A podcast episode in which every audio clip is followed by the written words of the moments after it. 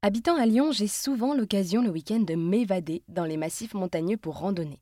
Même si les paysages sont à couper le souffle, j'aime tout particulièrement l'après-randonnée lorsque je suis fière du chemin parcouru et que je de ça autour d'une petite bière à consommer toujours avec modération.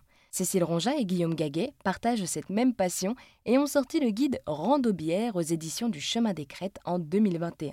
Cécile m'a raconté pourquoi ce guide proposait des randonnées précisément dans les Alpes du Nord. Bah parce qu'on est tous les deux euh, de la région. Guillaume est à Grenoble, donc en Isère.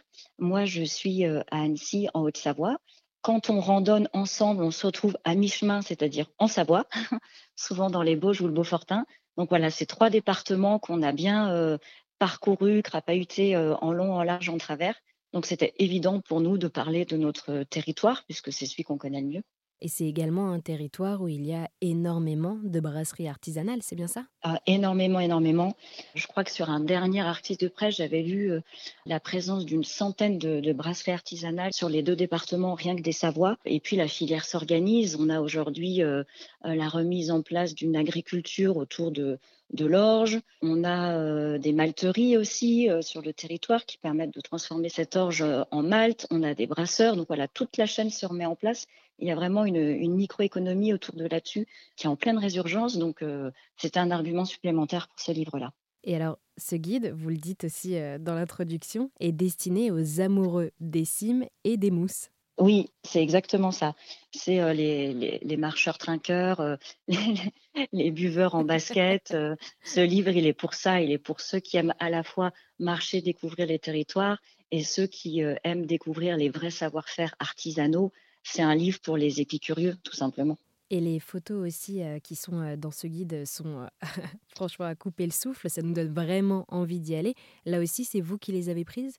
Alors pour la plupart, c'est Guillaume qui les a prises, puisqu'on s'est réparti le, travail, Guillaume sur les randos, moi sur les bières. Mais c'est vrai qu'on a mis à point d'orgue à avoir des images qui donnent vraiment envie parce que notre territoire, il est comme ça. Il est varié, il est divers, il est minéral, il est herbeux c'est toute cette diversité qui fait ce que sont les Alpes du Nord. Et alors, est-ce qu'il y a eu des brasseries coup de cœur? Oui, moi, il y en a euh, une qui m'a particulièrement marquée, qui s'appelle la Montagnarde. Et là, en fait, euh, j'ai découvert des gens qui cultivaient eux-mêmes leur levure. Donc ça, c'est assez rare dans le milieu brassicole pour être souligné. Donc c'est tout un savoir-faire bah, que de la faire vivre, que de la cultiver et puis de s'en servir pour ensemencer ensuite les bières. Donc pour ça, la Montagnarde, ça a été une de nos brasseries euh, coup de cœur. Et puis on en a une autre aussi euh, du côté d'Annecy qui s'appelle Armalté. Celle-ci m'a particulièrement marquée parce que euh, Stéphanie, qui gère cette brasserie, elle est presque à l'origine de la résurgence de, la filière brassicole en Haute-Savoie. Elle, ça fait déjà plus de 10-15 ans maintenant qu'elle est sur le secteur et elle a formé plein de gens elle a la passion, mais euh, jusqu'au bout des lèvres, euh, dans les yeux, euh, ça se voit.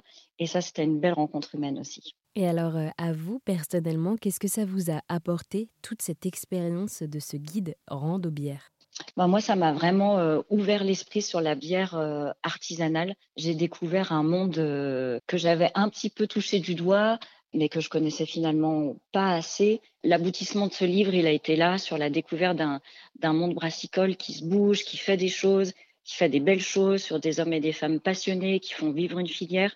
Ça, ça a été vraiment super de, faire ce livre pour ça. Merci beaucoup Cécile Ronja pour avoir répondu à toutes mes questions. Vous avez publié aux éditions du Chemin des Crêtes le guide Rando-bière dans les Alpes du Nord avec pour co-auteur Guillaume Gaguet.